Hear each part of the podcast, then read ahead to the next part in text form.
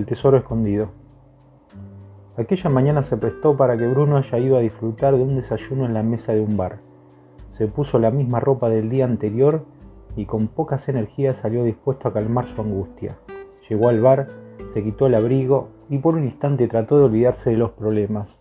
Se acercó a la ventana y antes de que se diera cuenta ya tenía al mozo esperando para tomar su pedido. Bruno lo miró fijo y al sorprenderse le dice, Usted se parece a mi padre. ¿Cómo dice el señor? Nada, no me haga caso.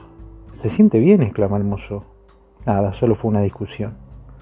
Relájese, le traigo un café. Muchas gracias, le dice Bruno. En el bar se oían demasiadas voces y múltiples ruidos. Aquella máquina expendedora de café trabajaba sin cesar y el rozar de las copas se hacían escuchar una y otra vez. Otros clientes preocupados ingresaban con un periódico para informarse de las malas noticias del día. Al instante Bruno cree reconocer al recién ingresado. ¿Qué hace acá? dice Bruno por lo bajo. El nuevo cliente se hace distraído pero igual se detiene. ¿Cuál es su nombre? le pregunta Bruno. La persona no le contesta. Lo único que quiere es apoyar su maleta. Bruno extrañado le da lugar. Sacó de todo, cajas, cajitas, bolsas, bolsitas y hasta un cofre dorado con reliquias de un tesoro.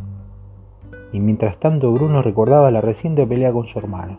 Se sentía tan mal que lo único que podía detener su bronca era algo de comida, y volvió a llamar al mozo. Este tipo seguía desacomodando, revolvía y desarmaba la valija sobre los ojos atónitos de Bruno. Y en el medio del revoltijo sonó el celular del tipo. La charla telefónica sonaba a compromiso pendiente, como que debería apresurarse porque lo estaban esperando. Gracias por recordármelo, dijo en voz alta. Y urgente juntó sus bártulos y antes de salir de ese bar dejó una única frase para su compañero de banco. Jamás abandones el tesoro. Encuéntralo. No te arrepentirás. Entendiendo poco lo que pasaba, Bruno se volvió a sentar y vio que este loco se había olvidado un sobre en la mesa. Gente rara ahí por todos lados, no se preocupe, dijo el mozo al acercarse. Después del cimbronazo, Bruno intentó comer algo, pero no pudo.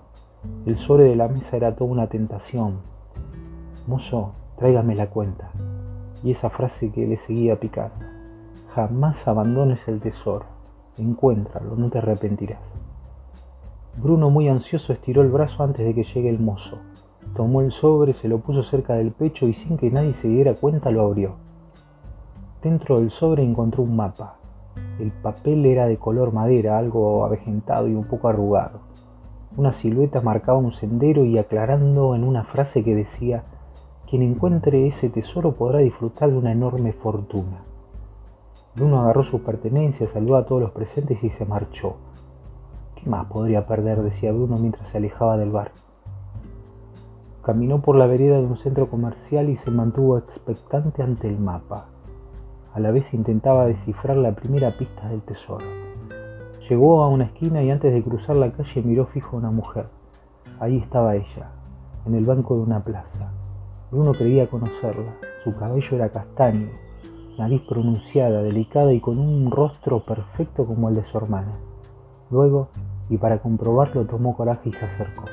La mujer lo miró fijo y le dijo, Por nada del mundo te me acerques, solo tienes que seguir tu camino. No pierdas el tiempo que es muy valioso. Encuentra ese tesoro. Bruno no tuvo más remedio y siguió caminando. Al irse murmuró por lo bajo, no se puede parecer tanto a mi hermana. Continuó unas cuadras y se detuvo a leer una posible pista. Recorra tres kilómetros por la avenida hasta encontrar una cascada y el monumento. Bruno conocía bien la ciudad y hasta allí se dirigió. Hizo el trayecto en ómnibus y al llegar se encontró con la vertiente de agua y una cueva blanca. Ahí buscó y buscó y no encontraba nada debajo de las rocas, sobre el pastizal y nada. ¿Qué estoy haciendo? Esto es una farsa, dijo arrepintiéndose. Al instante y de la nada aparece un guardabosque. ¿Qué buscas, pibe? Algún indillo para encontrar el camino de mi tesoro, dijo Bruno. Fíjate que abajo de la cueva hay algo raro. Siempre vengo a este lugar y es la primera vez que veo una bicicleta colgada de un gancho. Anda, no bromeo, le dijo el guardabosque muy convencido. Sin perder el tiempo, Bruno fue hacia la cueva. Allí encontró la bicicleta colgada y entre las ruedas un sobre que decía Monte Grande y la botella. Bruno muy rápido descolgó la bicicleta y se puso a pedalear hasta el monte que él conocía. Su ánimo ya era otro, pero la única cuestión que le recorría era el conflicto con sus familiares. Secó sus lágrimas y siguió pedaleando. Ya extenuado comenzó a mirar el esplendor de aquel monte. La quietud y los silencios daban presagio. Se mantuvo bien alerta y no dejó escapar ningún detalle.